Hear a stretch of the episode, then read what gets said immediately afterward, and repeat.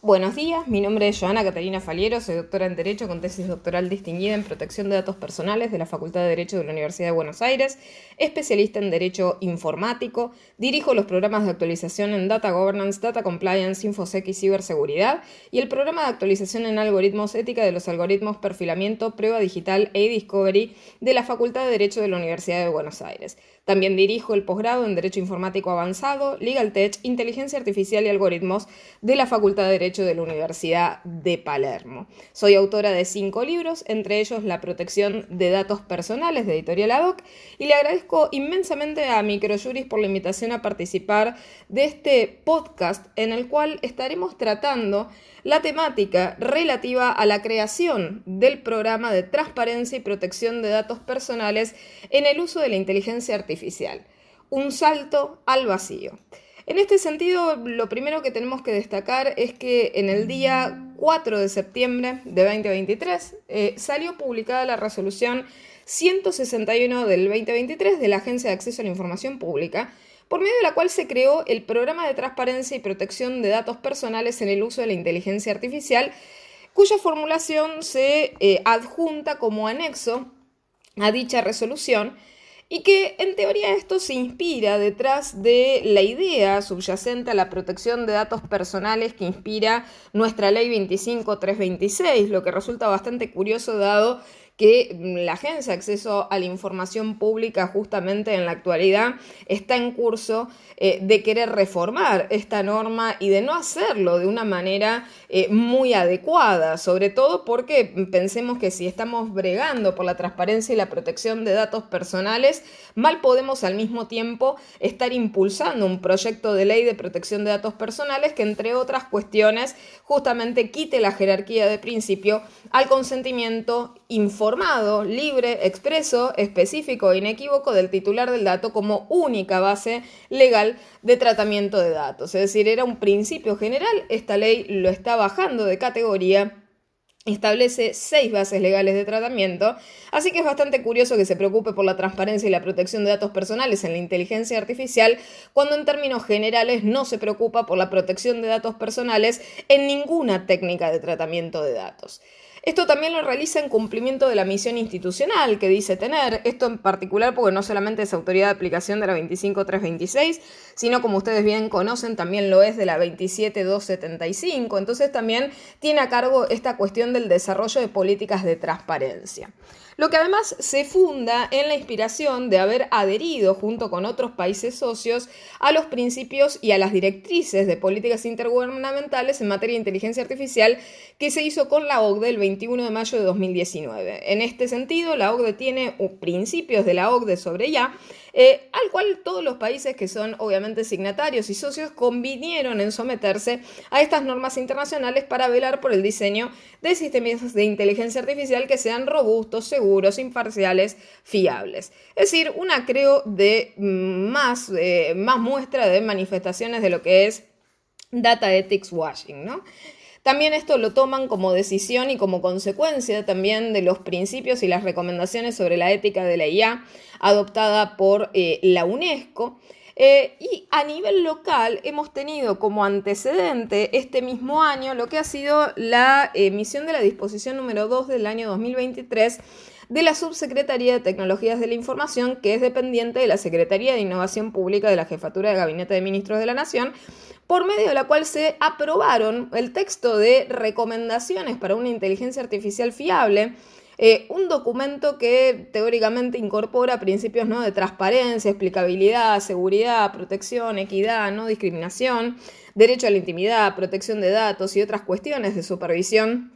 a la toma de decisiones, sensibilización, educación, responsabilidad y rendición de cuentas, entre otras cuestiones, y que curiosamente su elaboración fue bastante misteriosa, bastante opaca, es decir, los documentos de estas características no se deben eh, justamente generar de manera espontánea, sino que deben ser realmente debatidos de manera abierta, participativa, transparente, federal, cosa que no se hizo, es decir, en esta, en esta aprobación el texto realmente eh, tiene, como decirles, una pluma velada que no se ha transparentado y su aprobación fue bastante, eh, bastante gris en ese sentido, ¿no? Entonces se termina tomando esta resolución a los fines de dotar, teóricamente, una mayor seguridad y legitimidad al uso de los sistemas de inteligencia artificial y es por ello que ellos creen que es necesario fortalecer las capacidades institucionales que permitan incorporar la transparencia y la protección de datos personales como dimensiones sustantivas y transversales al diseño de proyectos de desarrollo tecnológico en materia de IA. Bien, ahora, ¿qué podemos reflexionar al respecto de esto? Este programa de transparencia y protección de datos personales en el uso de la IA puede llegar a ser eh, un peldaño, una piedrita más conectada a ese proyecto de reforma que le señalara de la ley de protección de datos, lo que puede tener también esa forma disimulada de monopolizar y de construir justamente lo que va a ser el futuro de la regulación de la IA y ya establecer las bases eh, que sigan obviamente los lineamientos que ha seguido el proyecto de reforma, ¿no? que en su texto definitivo ya fue enviado a la Honorable Cámara de Diputados de la Nación. Esto no es menor eh, porque puede de prosperar seguir la misma suerte del proyecto y en este sentido el proyecto tiene muchísimos defectos de orden sustancial eh, que no fueron modificados y que en varios de sus puntos lo hacen totalmente no inconstitucional. Y pensemos también en la relación con otras acciones previas que también se han adoptado en torno a la temática de la inteligencia artificial. Hace unos meses atrás también se llevó a cabo otra reunión en la Honorable Cámara de Diputados de la Nación en la cual se presentaron estos principios de la IA fiable y que en definitiva eh, fue de vuelta ¿no? una reunión como ha sido la de la presentación del proyecto eh, de reforma a la ley de protección de datos personales, una reunión de cámara de eco, ¿no? O sea, en ese sentido no ha tenido justamente una, visión participativa y transparente, eh, tal como obviamente se brega. ¿Qué es lo que dispone esta resolución 161-2023 de creación del programa de transparencia y protección de datos personales en el uso de la inteligencia artificial? Curiosamente, bueno, en primer lugar, el documento, sin perjuicio de que fue publicado en el boletín oficial en la fecha que les mencionara, fue creado el sábado 26 de agosto, lo que es curioso para que una agencia genere documentos ¿no? en, un día, en un día de carácter inhábil. Pero sin perjuicio de esa observación, ¿qué es lo que establece? Bueno, en primer lugar, establece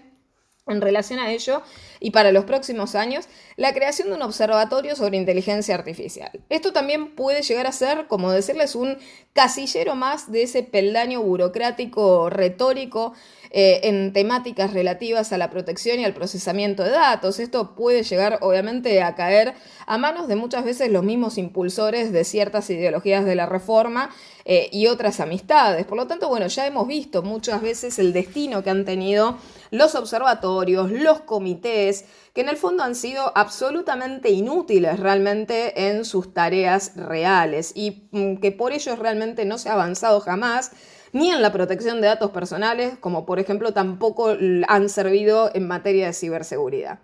Después también sigue con la creación burocrática de un consejo asesor multidisciplinario con expertos en la materia. Eh, y nuevamente aquí un defecto que señalo mm, persistentemente, que es el tema de la sustitución disciplinar. Porque cuando se habla de comité, o sea, consejo asesor multidisciplinario, muchas veces cuando se habla de multidisciplinario se refiere siempre a sociología, filosofía, comunicación social, politología, políticos, etcétera, que son en definitiva todos sujetos de ciencias blandas que comparten obviamente una doctrina en común, que comparten una ideología en común.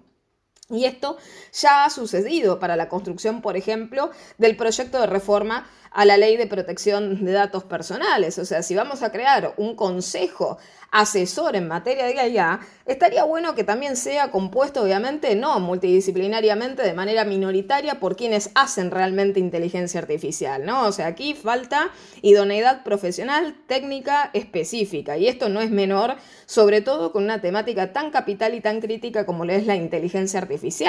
No pueden las disciplinas blandas sustituir a quienes realizan estas cuestiones desde el ángulo de lo técnico. Y finalmente se encarga esta resolución de la realización de guías, capacitaciones, campañas y documentación.